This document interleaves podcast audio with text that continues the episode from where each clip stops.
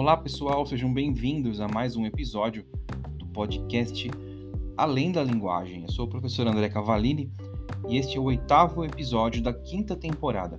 Esse episódio ele é um pouco mais pessoal. É, eu trago hoje um pouquinho mais da minha experiência como estudante e que eu fui aprimorando ao longo dos anos como professor, né, fazendo cursos e as especializações que eu fiz além das provas, claro, né, que eu tive que fazer ao longo do tempo.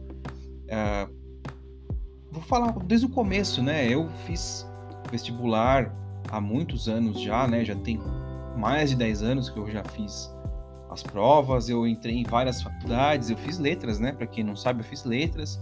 Depois eu me especializei em língua portuguesa, em pedagogia do ensino superior. Depois eu fiz é, psicopedagogia e neurociência. Eu cheguei a cursar marketing, mas não terminei. É, eu fiz uma série de cursos relacionados a é, psicologia positiva, inteligência emocional, hipnoterapia, programação neurolinguística, enfim. Eu fiz provas dos mais variados tipos ao longo da vida, né? E no começo, quando eu tinha saído do ensino médio e estava me preparando para poder fazer os primeiros vestibulares, totalmente cru, eu me lembro que eu ia para as aulas do cursinho e lá é, eu consumia tudo que via pela frente. Eu tinha as leituras obrigatórias da FUVEST, eu fazia todas. Nada de resumo, era a leitura de tudo. Questões, eu tinha que zerar as questões das apostilas. Simulados eu fazia todos, palestras eu via todas, as apostilas eu lia e relia e relia. E eu não tinha, na verdade, uma lógica por trás disso. Eu simplesmente precisava cumprir o que estava naquele planejamento que, que o colégio dava, né? Porque eu fiz ângulo, né? E, nossa, eu lembro que eu ficava muito estressado, mal dormia, mas eu ia naquela de consumir. Naquela época, eu trabalhava de casa, fazia meus próprios horários, então eu não tinha grande estresse nesse sentido. Então, meu tempo era basicamente para estudar. O resultado foi super positivo. Eu passei em todos os vestibulares que eu fiz, né? inclusive na, na FUVEST. Não fiz USP, né? por incrível que pareça, eu fiz outra faculdade, é, também pública, né? Mas isso não vem ao caso. O importante é que vocês entendam como que foi esse processo, né? Depois, eu quis fazer outra faculdade é, de marketing, né? E aí eu fui prestar o vestibular e eu segui a mesma linha de raciocínio. Vou consumir 100% do edital, bora. E comecei a estudar, só que nessa época eu já trabalhava é, fixo, tinha um emprego é, numa editora tal, e, me, e, eu tinha que me, me transportar para os lugares, né?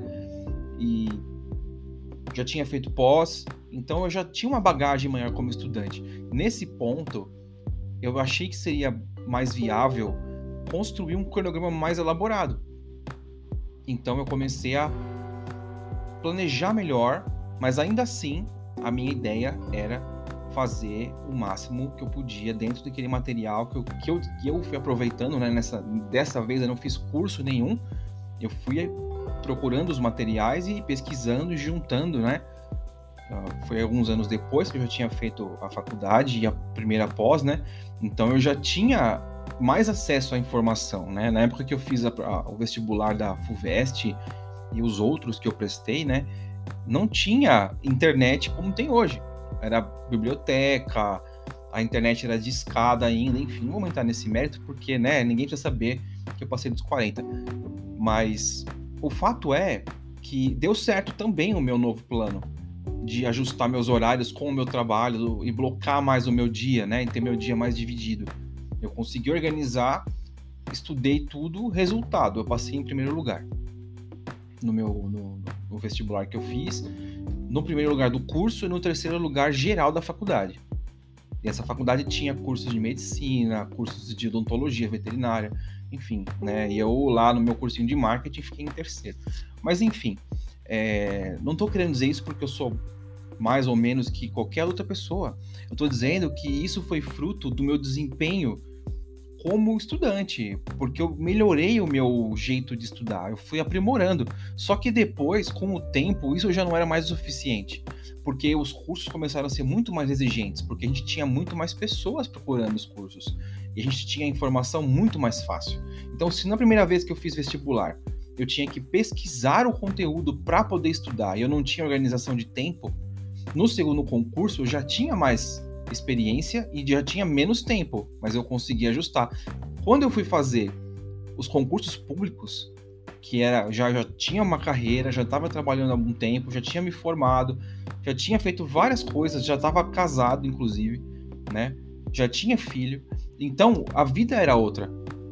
E nesse momento foi um choque de realidade, porque eu cheguei com a bagagem que eu tinha de estudante para prestar concurso público, que o concurso público hoje, eu digo que ele é equivalente ao Enem, ao vestibular, no sentido de que é muito concorrido, é muito conteúdo e o tempo geralmente não ajuda.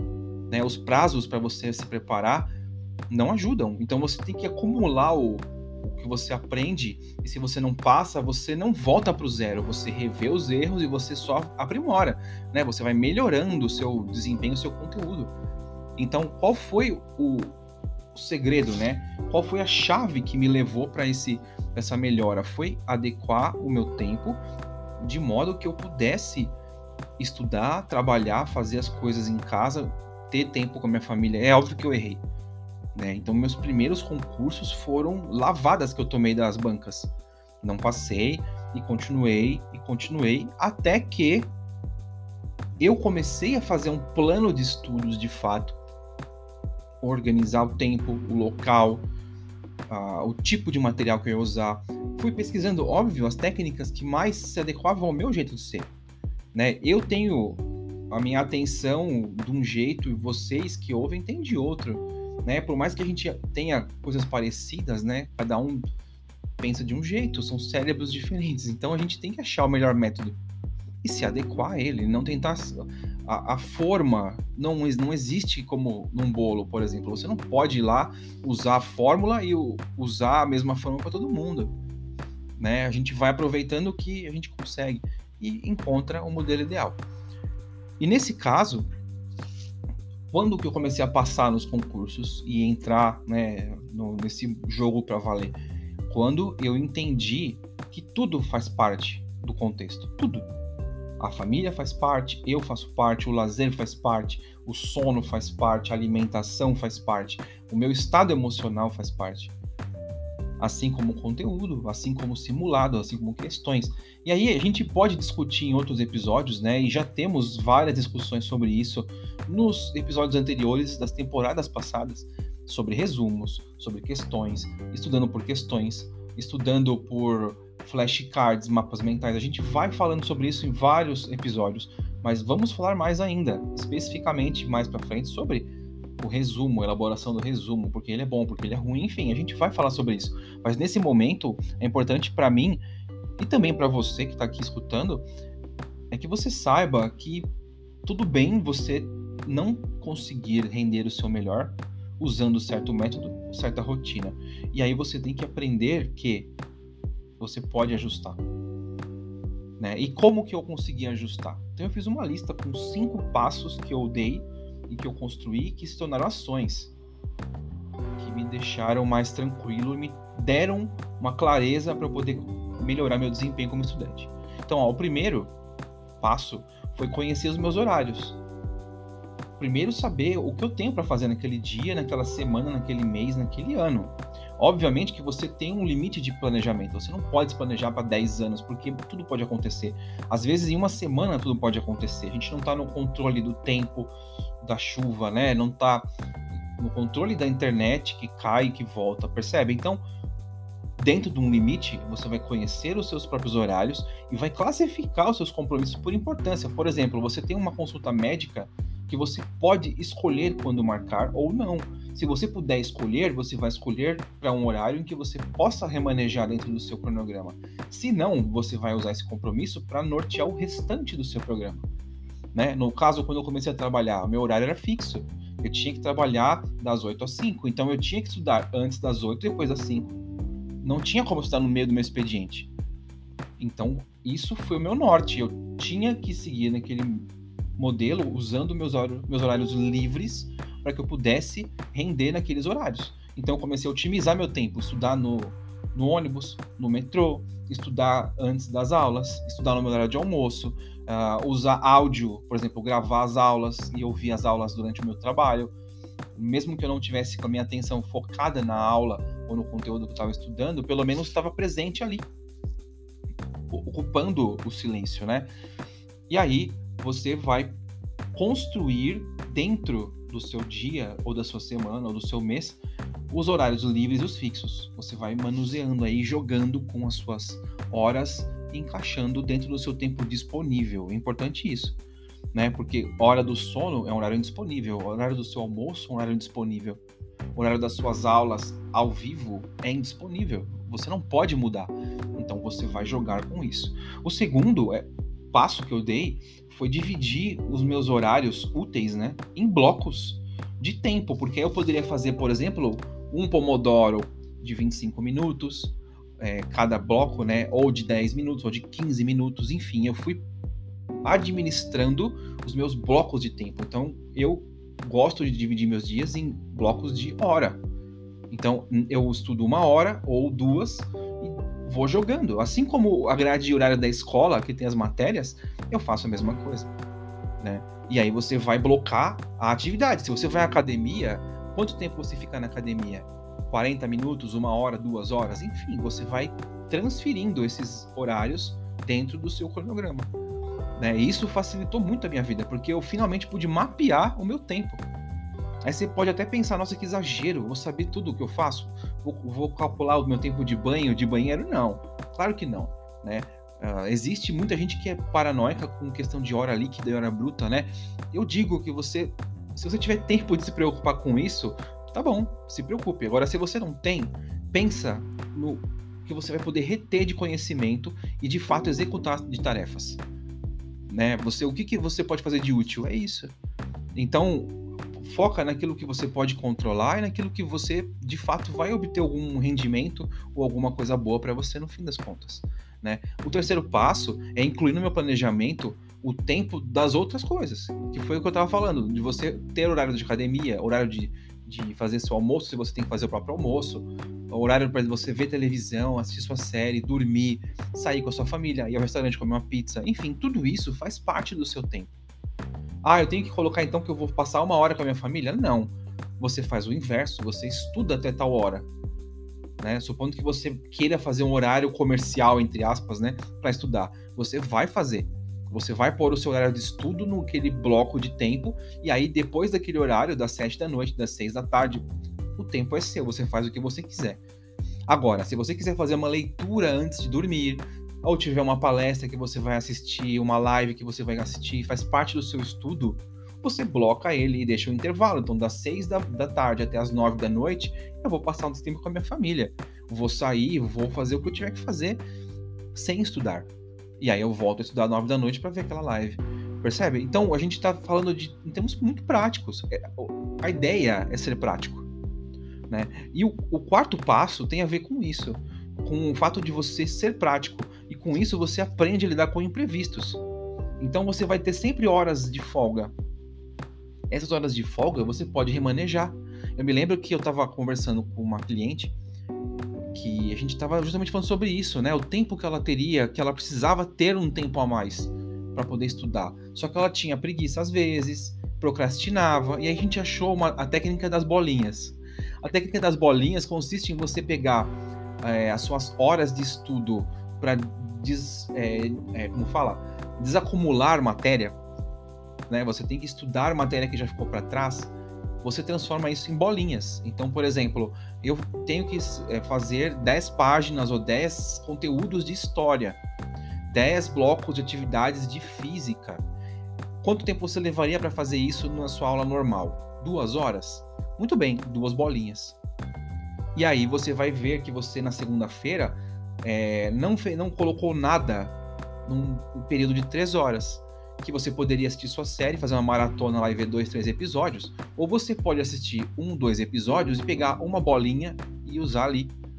Percebe? Então você vai ter esse, esse modo de gestão para você poder ver primeiro as bolinhas vão representar aquilo que você tem de atrasado e isso geralmente causa ansiedade na gente, né?